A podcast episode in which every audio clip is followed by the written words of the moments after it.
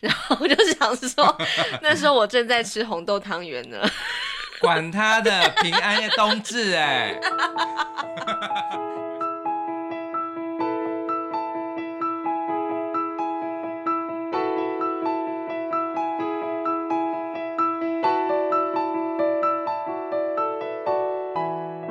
欢迎收听夫妻纯聊天之日文情境小剧场。我是冠豪，我是丽萍。每个星期一到星期五晚上九点半，我们夫妻准时陪你纯聊天。嗯，今天有点不一样哈。对，今天的开场音乐跟平常不一样。对，我选的这一首歌叫做《Christmas Eve》，就是山下达郎这个日本非常知名的一个歌手。嗯哼。他在一九八三年出的这一首歌叫做《Christmas Eve》。嗯哼，对，为什么我会选这首歌？你知道吗？嗯，这首歌呢，应该算是日本最经典、票选最经典的圣诞歌。嗯，对，他从一九八三年出版之后啊，就是到一九八八年开始，就是呃那个日本的 JR 新干线 JR 东海头开，他就是一九八八年开始每年推出一支广告。嗯。对，就是圣诞节。然后这个圣诞节的这个主题呢，它就是呃，不管多遥远，都想要与你一起过，都想要与恋人一起过，都是一定是男女朋友的关系吗？对对对，它就是它每一支广告其实就是一个气氛，就是他会选一个女星，嗯，然后就是很期待。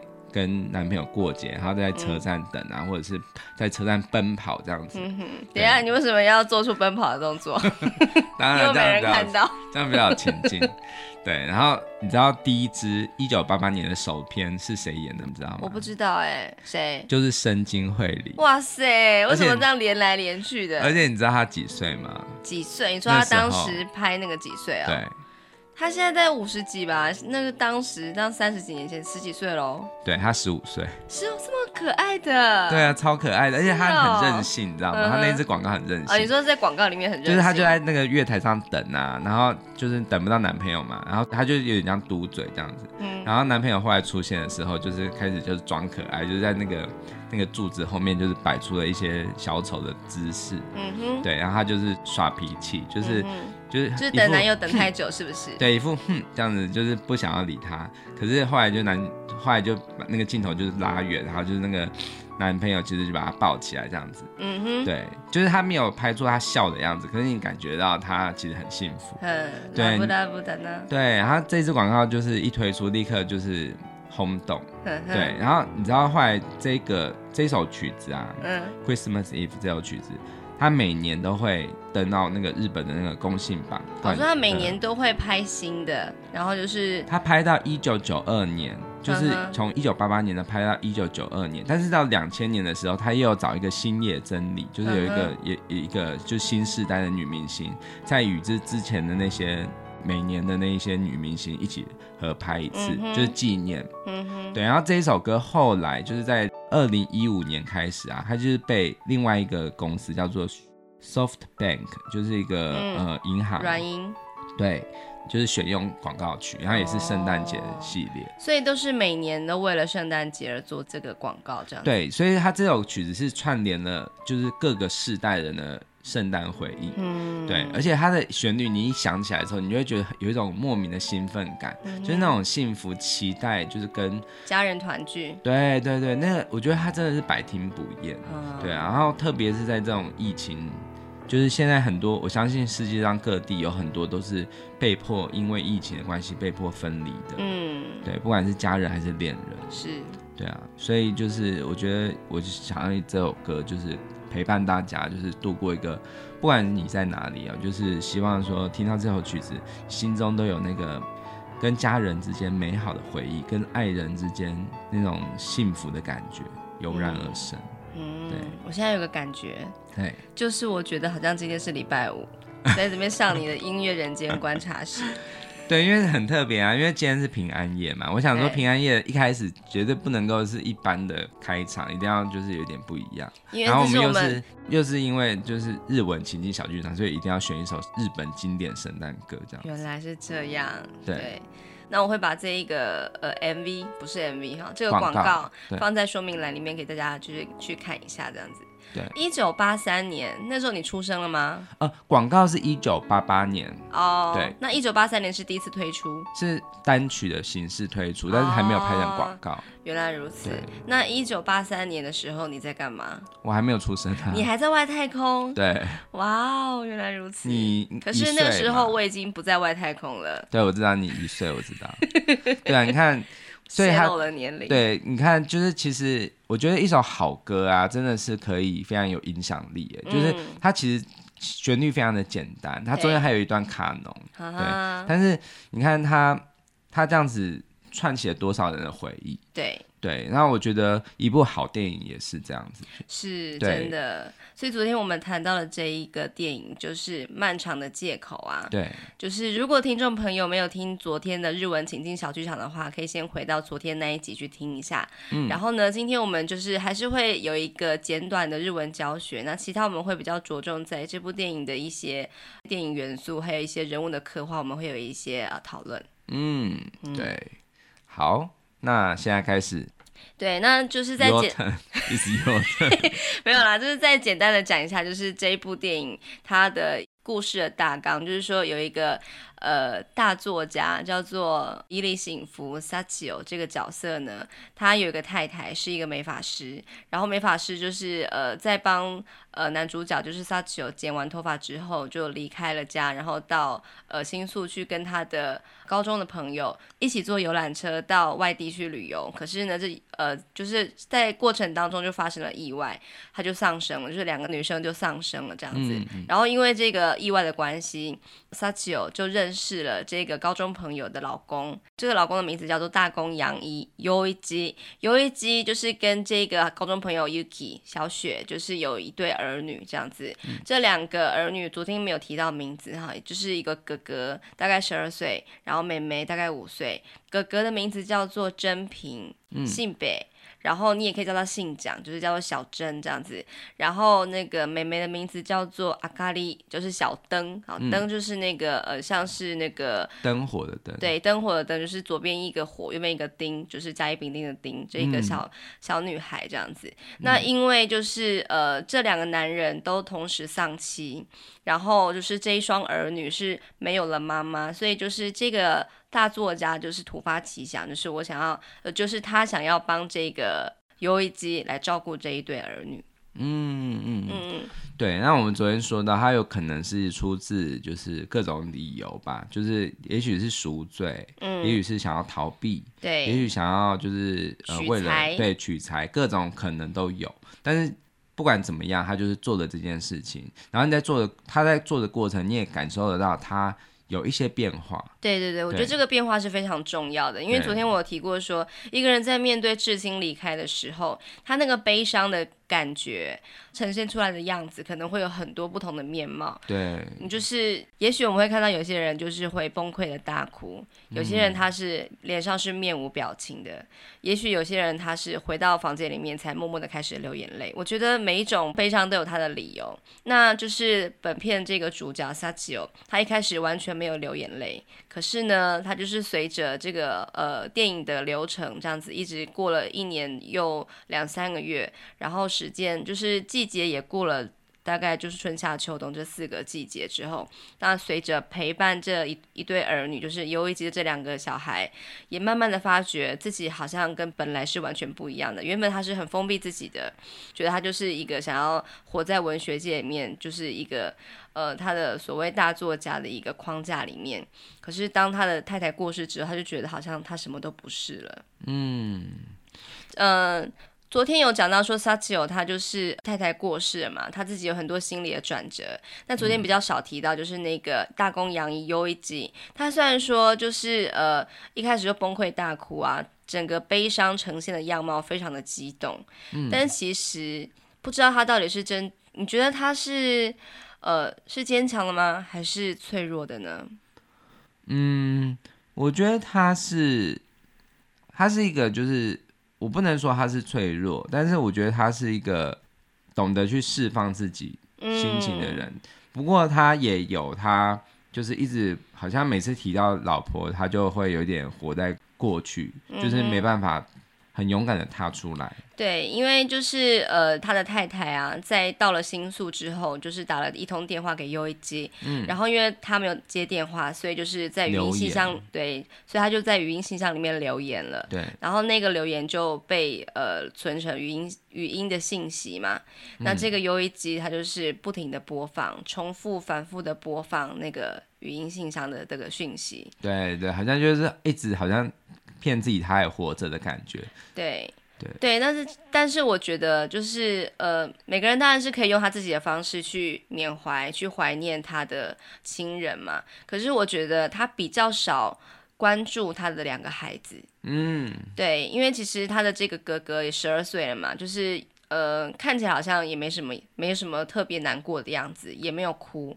可是其实他心里面可激动了，因为毕竟自己的妈妈不在了嘛，而且他可能还要身兼要照顾他的妹妹的一个重责大任。对，而且他就是那个时候他正值要考高呃国中，对对对，要考私立的国中。对，那因为这个巨大的变故啊，所以他就是原本是打算就是不不考了，就是等于就是在家里面照顾妹妹这样子。代替爸爸照顾妹妹，对，但是还好有 Sachio 来帮忙，所以就是他还是可以继续去补习。不过他的功课也是有点跟不上，对。然后就是自己思念母亲，然后就是又有课业的压力，那有时候又跟妹妹吵架。然后其实最根本的，就其实他在他的心里面，其实他并不是那么认同他的父亲，就是优一基这个角色。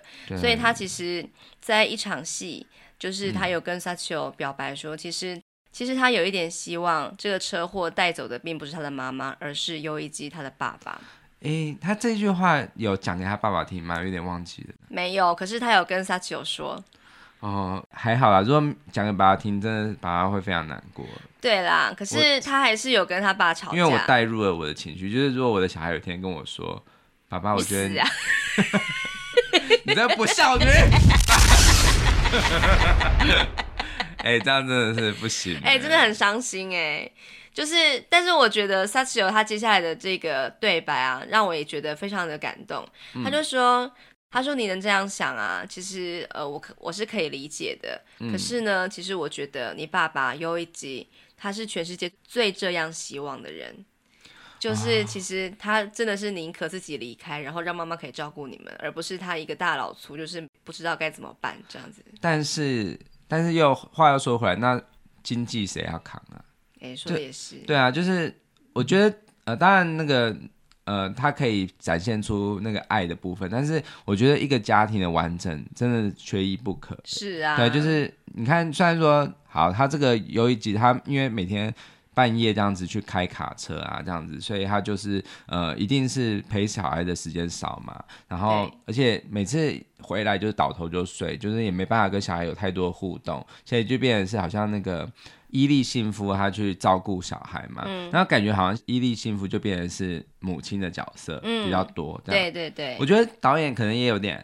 好像有点在暗示，就是有一点点多元成家。对对对，因为是两个男生一起照顾小孩嘛，然后男生就是那个原本的那个优一基，他去外面开车。对，我就说这个优一基，他虽然说没办法跟小孩有很多互动，然后但是呃，在这样的情境下，如果有一天小孩就会觉得说，呃，父亲的工作都就是开可能开卡车，又不是说读书。而不是说很高的职业这样子，嗯、他可能小孩子也会在某一个叛逆期，他可能也会对父亲有所怨言，就觉得你根本不了解我。因为有一幕就是那个真平还在打电动嘛，嗯、然后爸爸就是说去睡觉这样子，然后他就说我我有我自己的 pace，我有自己的我的步调。嗯哼，然后就是那个小孩就说爸爸你你不懂这样子，反正就是。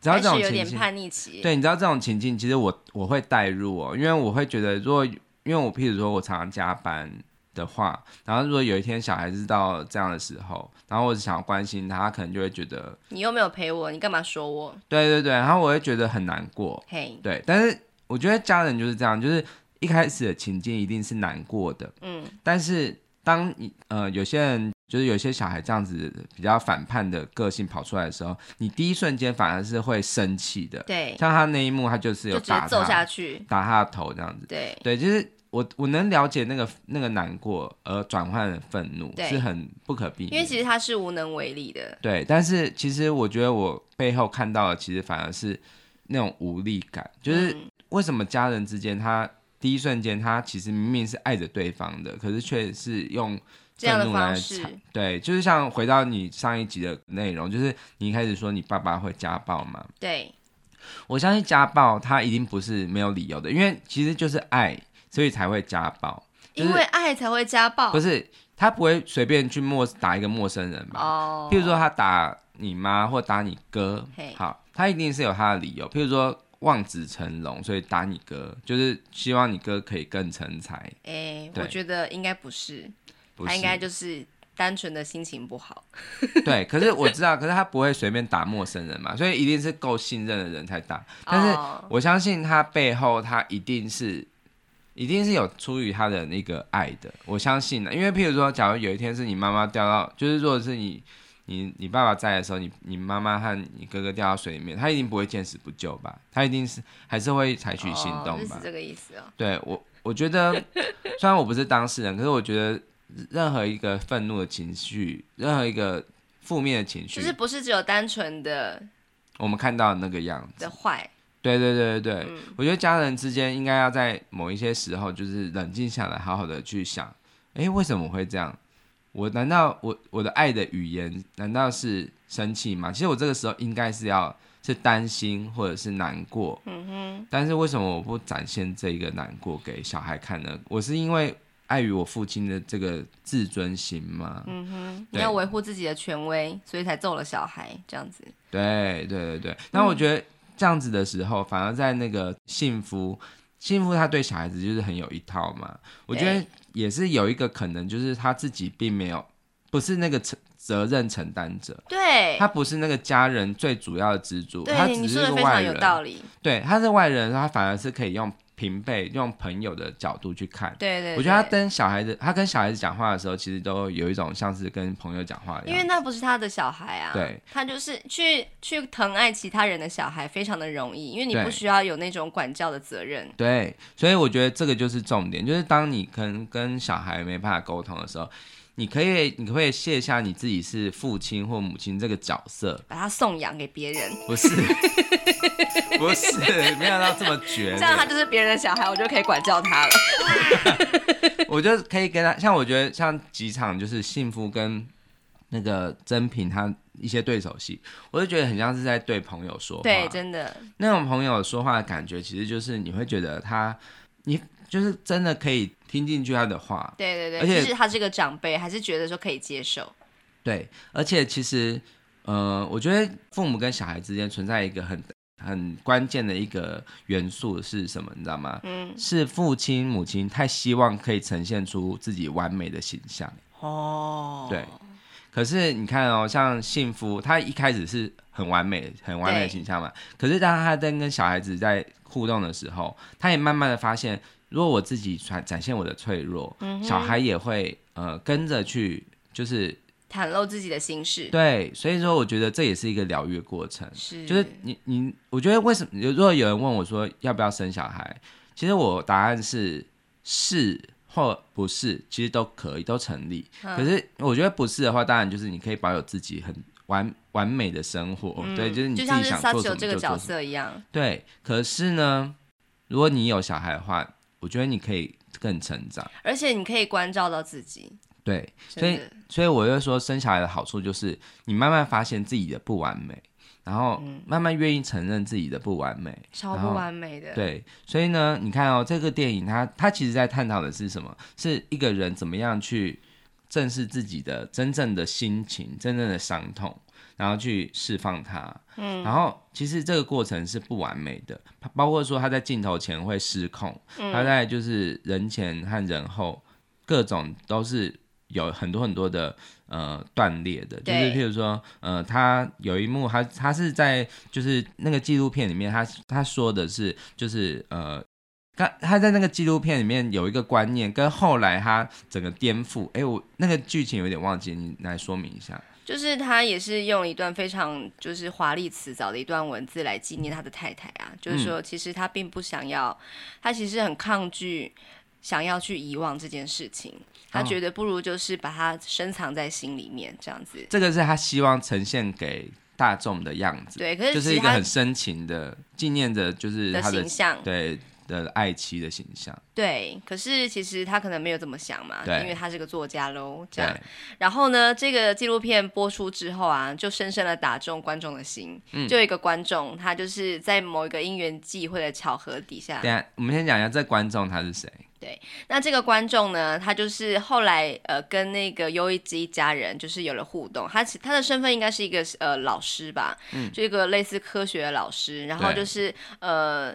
因此而认识了优一基一家人这样子，嗯、然后呢，那个老师他就是跟那个萨丘讲说：“哎、欸，你就是那个作家，我看了你的这个纪录片，你那时候说的那一段话真的太打动我了。”这样子，然后那个萨丘他就是非常的呃手足无措，就说：“好了，你不要讲了，其实我并没有你想的那么好，这样我这个人呈现出来的样子，其实并不是文字那样。”对。对。还有就是，他就说，就是我我希望可以遗忘，对对对，对，就是等于完全跟纪录片里面是相反的，对，留下那个粉丝很错愕的的表情。对，然后你看到这个这个粉丝，他本身也是一个暗喻，就是他，你看老师的身份应该是头头是道，说话非常非常的轮转，但是他在私底下他是非常非常结巴的人，对对，他结巴到不行，对，不管是他碰到就是那个他可能敬仰的这个作家。可能是因为这样的关系，所以他结巴，或者是他跟别人讲话，嗯、他有这种压力的时候，他也会很容易的结巴。对对对，对，你看这也是导演想要呈现的，就是好像权威是什么？就是你看父母他也可以不完美，老师也是可以结巴，也可以当老师啊。对对，为什么一定要怎么样？然后你知道这个导演，我觉得我看到最后面，我终于能够确定这导演他的心情，他、嗯、他为什么想要拍这部电影？嗯，你知道其实。呃，你听这个，就是你看完这个电影，他最后面他弹的那个他的那个片尾曲，嗯、是用那个韩德尔的一首叫《快乐的铁匠》变奏曲。嗯，嗯对，他其实整部电影中都是用很多都是韩德尔啊，或者是一些巴洛克时期的作品。嗯，那你知道巴洛克是什么吗？巴洛克其实这个字啊，它的它的意思叫做。不规则的珍珠，嗯哼，对，那意思就是什么？其实它是它本来是一个嘲讽，嗯，对，就是当时在那个十七世纪，呃，就是差不多巴哈的的那个生平的那一个年代，就是巴洛克时期，嗯，对，然后其实那个时期啊，就是所有的艺术都是非常非常华丽精美的，就是很像你像那个巴洛克的音乐，就是对位很多很多那种的感觉，嗯、对，那其实它是一种。感感觉是一种呃，就是好像是一种完美，就是它在呈现一种机械感的那种工整，对，工整完美。可是却是那个时候的人去评价它是一个不规则的珍珠哦，嗯、所以是一个怎么样？是一个负评。嗯，对。可是你知道，就是现在听来的时候觉得很讽刺，就是哎，它明明是一个很听起来是一个华美的东西，可是却是一个负。当时这个巴洛克这个词却是一个负面的意涵。嗯哼，对，好像就是。你过度追求完美，反而是一种不完美的感觉。Oh. 然后呢，你知道他最后面片尾曲这首曲子，他一直弹错，你知道吗？他是故意弹错的哦。我不知道，我我觉得他应该是就是找一个可能素人去去演奏，然后那个出错他都保留下来。哦，oh. 对，其实我觉得他就在暗示什么，就是我们为什么我们人生的乐章不能够。偶尔出错的，对，为什么我们的人要追求这样完美呢？对，然后他在就是有一幕就是那个，我记得好像是在火车那一场戏，就是那个幸福跟真平他们对话之后，然后他带到一个长镜头，远的镜头，然后那个时候就有一个歌声响起来，那个歌声我相信你应该有印象，他其实就是那个《地海战记》里面的手岛葵，对，手岛葵那个那个女生，嗯，那个主题曲的演唱者。他的歌声呢，非常非常的轻柔，然后像是一个空气一般的存在，就是像微风那样子，很轻很轻的吟唱。嗯、然后他吟唱的就是韩德尔的一首叫做《怀念的树荫》这首曲子，它是一个缓板，非常非常缓的一个旋律。嗯，对，其实我觉得我听到的时候，我也是很感动的。那呃，就是刚好因为我有手岛葵他几乎全部的 CD，嗯，然后我就有去找他这一张这个 CD，就是有收录这首歌的那个文案啊，嗯、就是那个导演，就是这个西川美和这个导演，他有写一段文字，就是说那时候他听到了就是手岛葵小姐的歌声的时候，就知道他一定是要成为这，就是像是救援这部电影的一个重要的一个元素。嗯哼，因为他说，嗯，一般来说这首歌就是巴洛克时期的一些名曲，大部分都是用声乐家很很标准的那种嗓嗓音唱出来。嗯，可是他的声音就是像是一个非常非常轻柔，好像感觉就是好像是没歌喉的感觉。对，其实他他他的歌唱技巧其实没有很高超，他就是一个像是呃。呃，像陈绮贞啊，或者是你这样子的歌声，嗯、但我不是说陈綺贞不高超，就是说他走的是，说我不高超，他走的不是高超的路线，他走的不是阿妹那种哦哦那样的路线，应该是玛丽亚凯莉，还不是阿妹，我也是得罪了所有的粉丝。对呀、啊，阿妹，而且你也得罪我哎，重点是这个吧？我觉得你也可以去唱哎，唱什么？唱他这个电影的。哦，我以为你叫我唱阿妹，还是玛丽亚凯莉？嗯，我可不是花蝴蝶哦。对，然后他唱出来的时候，你会觉得有一点反差，就是哎，我第一次听他用这么平实的歌声唱出来，可是却有一种淡淡的那种催泪的情绪在里面。嗯，对，就好像是我们一般人，我们就是去放下我们自己那种完美的形象，我们去听一个好像小孩子一样的歌声，他去唱出一个就是。一个就是需要很有声乐底蕴的歌声的剧作对对对对，我觉得那种反差其实是我觉得导演他很厉害的一点。嗯哼，他他其实用很多很多的效果，包括说他的镜头语言。嗯哼。因为它是用十六厘米拍嘛，对。对，所以它一定是有一点点颗粒感，对，它不会是那种就是数位的那种完美的画面，嗯哼，嗯、呃，你说是那种高清画质，呃，对，它很多那种有点柔焦，或者是有点点，你知道它那种底片的感觉，就是有时候会有一种不规则的这种光影的变化，对，对我觉得这些东西不完美中，它其实都是在讲着就是我们的人生。我们的人生就是像这样子，对对，就是这么的不稳定吧？对，嗯。然后呢，他很多我很喜欢他很多场景的转接，嗯哼，就是他那个就是一种蒙太奇吧，就是他在场景跟场景接续的时候，他常会带到一些空景，嗯哼。那那些空景他都是在暗示很多事情，包括说我印象最深刻的有一幕就是他们在海边在吹泡泡，嗯，然后他最后就拍到那个泡泡就是这样子在天空上面，然后就爆。就没了。嗯，那一幕下一个镜头是烟火。嗯哼，对，烟火哈娜比就是绽放，然后幻灭。对，我也我对那一幕也很有印象。你知道他是在什么时候出现的吗？嗯，就是刚刚提到那个老师出现之后，然后他就是呃有提议说，哎、欸，这个小孩子的接送啊，就是其实可以由我来帮忙这样子。我就是我有一个我有一对年迈的父亲母亲，然后就是可以帮忙照顾接送这个。小女孩这样子，然后呢，也就意味着萨奇欧好像没工作了，他没事可忙了，这样子，嗯、他就显得非常的就是焦躁，就是哦，之前我帮忙的事情好像已经被别人抢走了，然后他就开始有一点情绪化的的一些字句跑出来。他是在生日，他是在生日场。生日的那个谁的生日？就是小灯小灯的生日嘛。然后就是那个庆生会，他就是就是讲了一些不太得体的话，然后他就离开了嘛。就是在那一场戏那个那个时候，嗯、就是泡泡出现了，对，又破掉了，嗯、然后就是烟火就是释放了，然后又马上的熄灭了。我觉得他就是象征着，就是他曾经很努力的想要去付出贡献些什么，终于可以找到这个人生有一个重心了。可是也许是因为一个外来者。他这些事情又马上没有了，就是他的曾经的快乐好像又要消失了，这样的感觉。对，然后他后来就是离开这个这个生日会之后，就是有一集有就是呃要送他走的时候，他他那有一场就是也是很冲突的戏，就是那个、嗯、这个时候就是呃幸幸福才跟大公洋一就坦诚说，你不懂我的感受，嗯、因为呃在我老婆。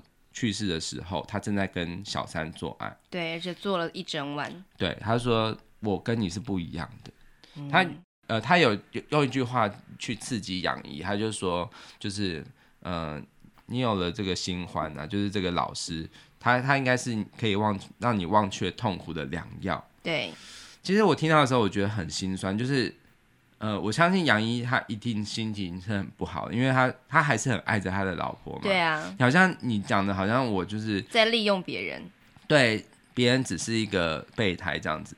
其实我觉得那个都是很合理的话，就是因为他自己已经千疮百孔，但是他却、嗯、你看也是一样，就是他明明其实是要讲出一个难过的话，或者是幸福吗？对，幸福他应该是要他在展现自己的脆弱，他应该要讲一个就是我真的很难过的这样子的心情，可是他却用那种冷冰冰的很。很刺激的语言去呈现出来，对这个就我觉得这个是这部电影想要传达，就是我们人不轻易展现自己的脆弱，嗯、但是呃总是因为这样子的原因而不小心的伤害到别人。哦，对，那你能够看出他真正的内心吗？就是当我们跟一个人吵架的时候，你能真的看出他的脆弱吗？就譬如说我以前跟我的同事，曾经有个同事，我们每年几乎都会。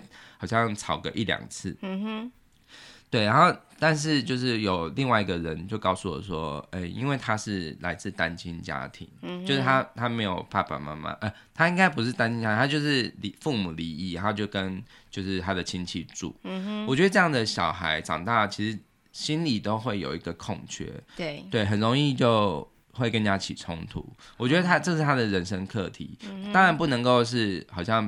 紧抓着这个理由就是说，反正我就是这样子，对，不能就是合理化自己的行为。对，可是我我听到这样的故事之后，我就越来越能够去看穿他背后的心情。嗯，对，我就比较不会这么的觉得难过。嗯、对，因为我觉得是，就是像有点像是一杯水，它其实只有一点点，它它的爱箱就是他的爱的那个箱子，他其实没有爱可以分享。他当然都是用比较口出恶言，或者是比较。锐利的那种，就是带有刺的那种方法去防卫自己嘛。嗯，他没办法倒出水，倒出爱给别人。嗯哼，对，所以我觉得，呃，这部电影它其实很深刻的在诠释出人与人之间的关系。嗯，那个关系是你要怎么样去看透那个背后的意义，然后去去爱。对，我觉得这个是一个充满，它表面上是一个很严肃、很难过。的一个电影就是在讲死亡嘛，面对死亡。对。可是它其实背后有更多的是爱，就是譬如说三一过后，大家失去至亲，但是怎么样再去爱呢？对对，我觉得这是他很背后非常非常深远的一个命题。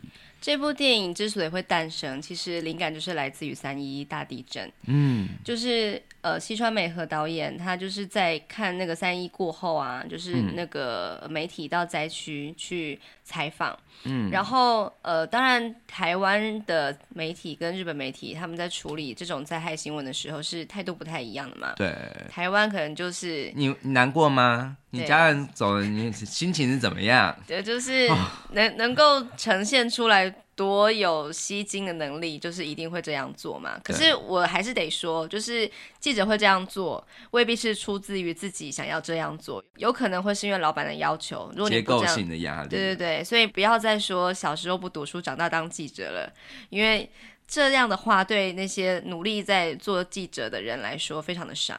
对，真的真的真的。那就是日本的话呢，他们就是。他们是比较偏向冷静的处理方式，这样子，嗯，那可能就是说，他们心里面应应该也会有挣扎吧，就是希望可以知道去采访，然后呃，透过镜头来传达出现在灾区的情况，可是又害怕伤害到他们，这样子，嗯，所以就是反而会变得有点有点距离感，就是也许呈现出来的样子就是也许有点难过，可是可能会让我们觉得隔了很很大一层这样，然后西川美和他就觉得说。他就说啊，在这个电视上面看到很多大地震的新闻啊，或是一些其他灾害受难者的这些新闻画面的时候呢，嗯，访问者都会想说，那我们就尽量不要去刺激他们，不要再让对方受到伤害，因为必须去引导他去回忆这些事情嘛。嗯。可是呢，记者又很希望说，可以借由摄影机这个镜头，可以去拍出受难者那些难过、失去或是心灵上面有缺憾的那个部分。嗯，那这样子好像会又有一点不太道德。对不对？所以说，就是他呃，导演在看这个电视的时候，他就觉得说，就算在灾区，也不可能是每一件事情都是正面的。就是我在昨天的那一集有提到说，每一段关系的断裂，它未必都是在最完美的时候断裂的，搞不好就是在吵架的时候，搞不好就是在冷战的时候，然后就有一个人过世了嘛。那剩下的那个人，他就觉得说，哎，这件事没有被解决。当然，他可以。非常没有责任感的说啊，终于可以不用面对这个人了。可是其实就像是我昨天所说的，对我来说，就是我爸的过世，其实不代表这个关系，我心中的遗憾，对于家庭的这个盼望，幸福的盼望就不存在。嗯，对，其实它是确实存在的嘛。对。那导演就想说，那要如何去传达出这些受害者的心情，这些受难者的心情呢？其实，与其用这种纪实的方式去呈现出新闻画面，不如他就借由创作，嗯，来表达出他想要呈现的这个感觉。所以有了这部电影的诞生。哦，对，我觉得，呃，导演他真的很细腻的在诠释出人面对。失去的时候的那种心理状态，是其实有时候不是那种只有哭或者是只有就是崩溃的情绪，反而是有一种整个人被掏空的感觉。然后我觉得印象很深刻，就是呃，当那个男主角他经历了一年的时间，就是包括陪小孩啊这样子的疗愈的过程，后来他在有一场戏，就是跟那个真平道别之后，嗯，他就是嗯。呃在火车上，他就忽然正笔疾书的开始创作，嗯，也就是他的最后，他这个电影里面，他最后面他出版了这一个小说，就是叫做《漫长的借口》，但，就是呃什么哪嘎伊伊瓦 K，对。对，这一个书啊，他真的取材成功了，对，那他的那个他在正笔疾书的当下，他才真正第一次痛哭，对，对，他在这部电影中唯一流泪。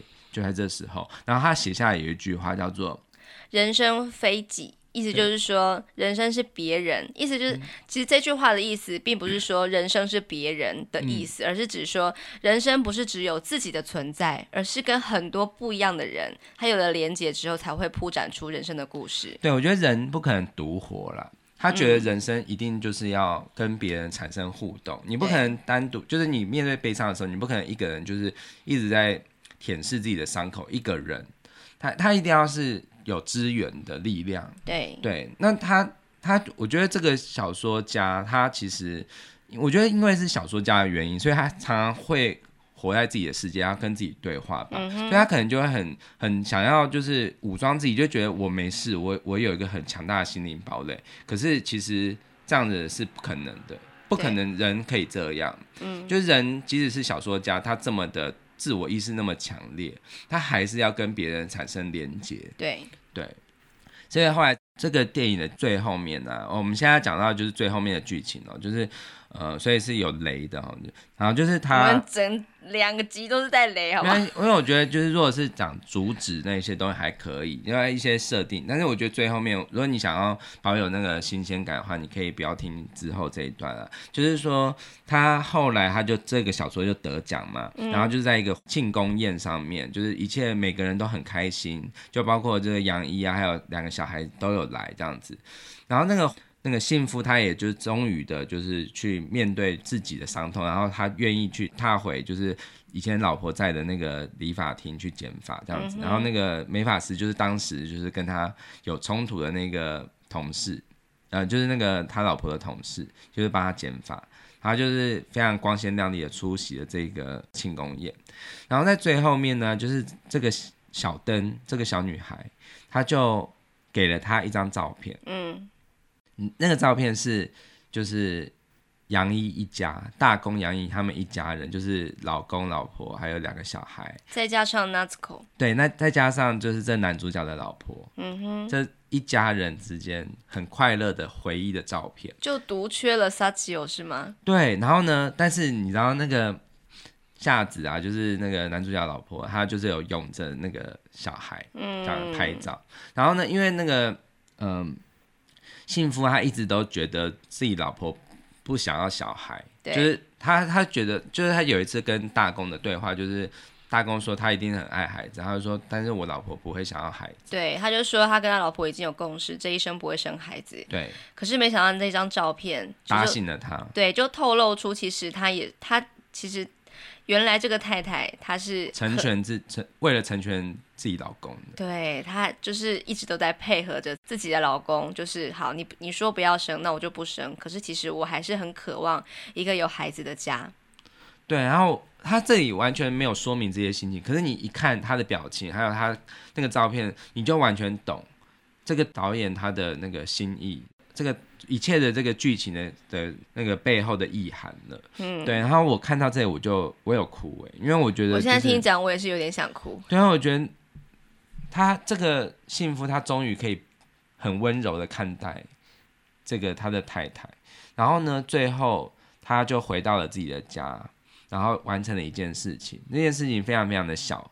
可能一般一般非常的重要哎，一般观众可能看了就觉得这什么啊？就是如果没有那种感比较多感受力，还有就是很认真看的话，他就是只是做了一件事，就是把那个老婆的，就是当时就是在帮他剪头发的那些用具，包括剪刀什么的，好好的就是擦拭，然后收起来，然后放放在箱子里面。我觉得那一箱东西是他太太的遗物，对，他终于可以好好的整理那些遗物了。对，然后呢，你还记得他的第一场戏，就是老老婆有折回来，就是在帮他剪完头发，就是出出门之后，他有再折回来，就有讲一句，就是说客厅就交给你收拾了。对，他就在完成这个动作，终于真正的收拾了这个客厅，也收拾了他的心。对，而且他终于肯正视老婆了，就是因为他可能以前以前就是没有说很重视老婆，包括他的职业。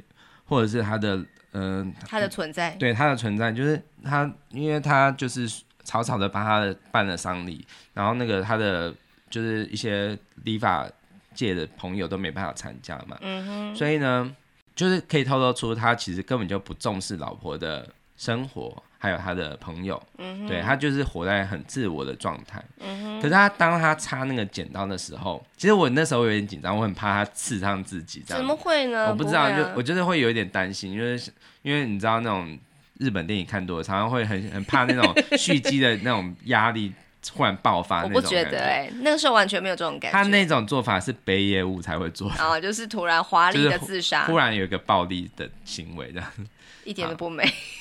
没有，其实 对用在这部电影不美，可是，在北野武电影很适合，就是他他就是在呈现出人那种忽然间瞬间暴力，就是要 slow motion 那个时候。对，哎，之后我们也可以来讨论北野武，他这也是一个很妙的导演。对，那部电影很棒。好，那呃，就是这个他在擦拭那个剪刀的时候啊，那个剪刀那个闪的那个很晶亮的光芒，嗯，我就觉得那个就是他老婆那一一生的那个。他老婆的那个魂魄有附在那个剪刀上面，我觉得他那个时候，你知道窗帘有稍微微微动了一下吗？我不知道，就是那个一阵风吹来，然后他的发丝飘扬，就是男主角的发丝飘扬，嗯、然后他就看着窗外，然后窗帘就是这样微微的飘动。我觉得他是在暗示的说，他太太回来看他，对，然后就抚慰他，对不对？我觉得，我觉得那个他最后面的镜头就是这样子，就这样子，对，最后就这样子 ending 了，对，那个收尾。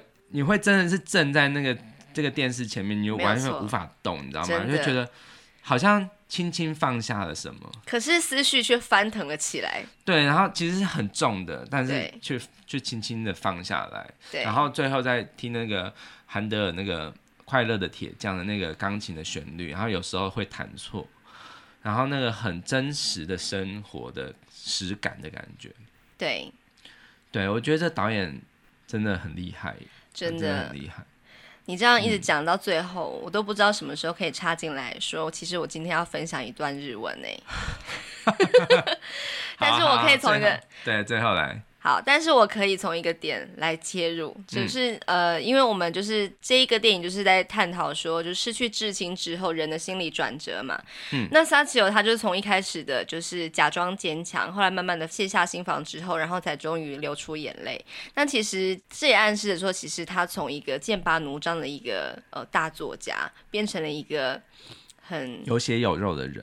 平凡的男人，嗯，对，然后就是我看了一篇文章，他有提到说，就是呃，因为在呃戏的最在差不多快要尾声的时候，那个新贝就是那个游一机，他就是出了车祸，可是呃我要爆雷，没有死哈，可是就是因为他出了车祸，他在国道上出车祸，所以萨奇有跟那个新贝那个真平小男孩要一起去搭火车去看。他爸爸去探望他这样子，嗯、那这一场戏呢，就是非常的有趣。就是我看到有人这样说哈，那这个电车呢是呃是从东京往北，在那个群马县的度良濑溪谷铁道的电车上面拍摄的。嗯、那这个电车算是比较古朴风味，并不是像新干线那一种，就是呃很高级的。对，对，那就是那一种呃可能呃，大家可以想象说，就是呃，座位它是可以转动，然后就是可以把它变成、嗯、呃两个人对坐这样，就是比方说面对，对面对面的坐。然后这场戏就是发生在就是在这个电车上面，然后萨奇欧是呃。坐在就是他萨奇欧跟那个新杯，他是两个面对面坐着嘛。那你觉得这场戏啊，嗯、是谁呃坐在比较不舒服的那个位置上，也就是必须要后退的那个位置上？你还记得吗？嗯、我记得呃，如果镜头这样拍，就是对着窗户的话，那个新杯是坐在左边，然后那个沙奇欧他是坐在右边。对，然后那个。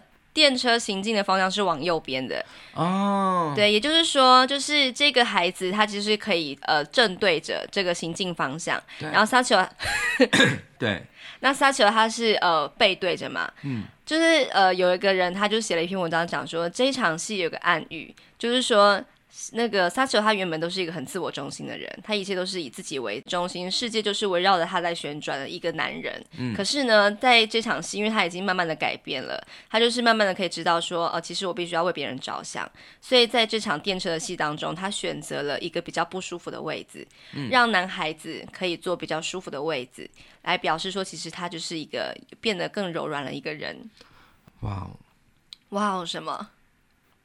我又更佩服导演了，因为我没有发现这件事情。对，我也是看了之后，哇塞，真的是太多的镜头语言可以去探索了。哎、欸，这导演她是女生，她真的很细腻，真的。她她有那种男生导演没有办法诠释出的那种女性的观察，真的真的。我觉得对。那在这场戏当中，就是新杯他就是又在对萨奇欧就是有了一些表白嘛，就是其实我其实以前那个时候妈妈过世的时候，他心里是一直希望。他希望这个意外带走的是他的父亲，而不是妈妈这样子。嗯，然后萨奇欧就是后来就跟他说了一段话，跟这个小男孩就是讲了一段话。嗯、可是我觉得他是在对自己讲的。嗯，这段日文是自分を大事に思ってくれる人を简単に手放しちゃいけない。自分を就是自己哈。 把自己怎么样呢？大事に思ってくれる，大事に，我们上一集有提到，大事就是重要的，重要的怎么样呢？思ってくれる，好，这边用到了一个受受动词，表示为自己着想。受受动词是什么？受受动词就是一种呃接受跟给予的一个动词。那思 て是表示想跟觉得的意思，くれる是给我的意思，嗯，就是把这个想的恩惠送给自己，送给我自己，表示的是说这个人他是为自己着想，嗯的意思，嗯。好，我再说一次这个句子是自分を大事に思ってくれる人を，这样的人哈，就是把那一些重视自己、为自己着想的人，不可以怎么样呢？不可以简単に。 手放しちゃいけない。先说后面的しちゃいけない，表示的是不可以怎么做，不可以简単に手放し，不可以轻易的放手的意思。那整句话就是说，你千万不要去轻易推开那些重视你的人。嗯。然后呢，也不可以怎么样，也不可以。等下，这个是幸福讲的话，对不对？对。嗯。然后他又说，见くびったり。 おとしめたりしちゃいけない，不可以怎么样？又听到了しちゃいけない，不可以什么呢？不可以见くびったり、おとしめたり，意思就是说，你不可以去轻视、小看、瞧不起、去贬低、去蔑视、藐视一些那些呃，也不可以去藐视、看看不清对方，就是那些重视你的人。要不然的话，他说そうしないと，要不然的话，仆みたいになる。 仆就是我的意思嘛，みたい就是像像我，になる变得像我一样，变得像我之前那样，就是我不重视我的太太，她离开我了之后，我反而不知所措，嗯、这样的意思。对、嗯，变得像我怎么样呢？仆みたいに爱していいはずな人は谁もいない人生になる。后面又听到了なる，变成一个这样子的人 生。人生是人生的意思，怎么样的人生呢？就是爱していいはずな人，意思就是说爱していい就是可以爱，はず就是应该理当要能够爱的人呢。可是现在谁都不在了，也就是我的人生已经没有任何人可以让我去爱了，就是没有没有人可以珍惜。对，已经没有人可以珍惜了。就是如果你去推开那些珍惜你的人的话，嗯， 那你就会变得跟我一样。就是我的人生再也没有人可以珍惜了。嗯，简単に 晴れるわけないと思ってても、晴れる时は一瞬だ。他说的是说，简単に是简单的、轻易的。晴れるわけない，这边用了わけない表示不可能，不可能离れる，不可能离れる的意思就是说， 嗯，你觉得这个人他不可能轻易的离开你，不可能就是轻易的分别。即使你思ってても，即使你这么想，可是呢，离れる时は，当你要离开的时候，那只不过是一瞬だ，只不过是一瞬间的事情而已。嗯、就像是这个电影开头的那一场车祸一样，嗯、这个人他一下子就离开了你。他又说了一句话：“そうでしょ？”嗯，难道不是这样吗？对， 我觉得其实真的是这样，就是嗯、呃，其实我们人真的是有很多人在就是珍惜着对方，支持着对方，而就是可以继续走下去。嗯，可是我们常常会就是觉得视为理所当然。嗯，对。那其实我觉得趁这个。像这个平安夜这样非常有气氛的一个节日啊，其实我觉得不妨就是，不管你有跟身边的人有怎么样的冲突，请你好好的去化解它，然后就是正正视你们之间的情感，你们之间的情感，嗯、对，然后好好的来修补你们的关系，因为我觉得相信很多不要等到失去的时候才去扼腕，对，对啊，就好好的牵住对方的手。告诉他你想要说的话，嗯、对，我觉得这个是我们为什么在平安夜的时候做这一集，就是比较感觉比较严肃的一集，但是其实背后真的有非常非常深刻，希望大家可以 怎么讲，语无语无伦次。那我就问你一句话好了，嗯、你要对我说什么？来这在这平安夜，你有话想对我说吗？嗯。我刚刚讲这么一个一一长串这种说教意味的日文，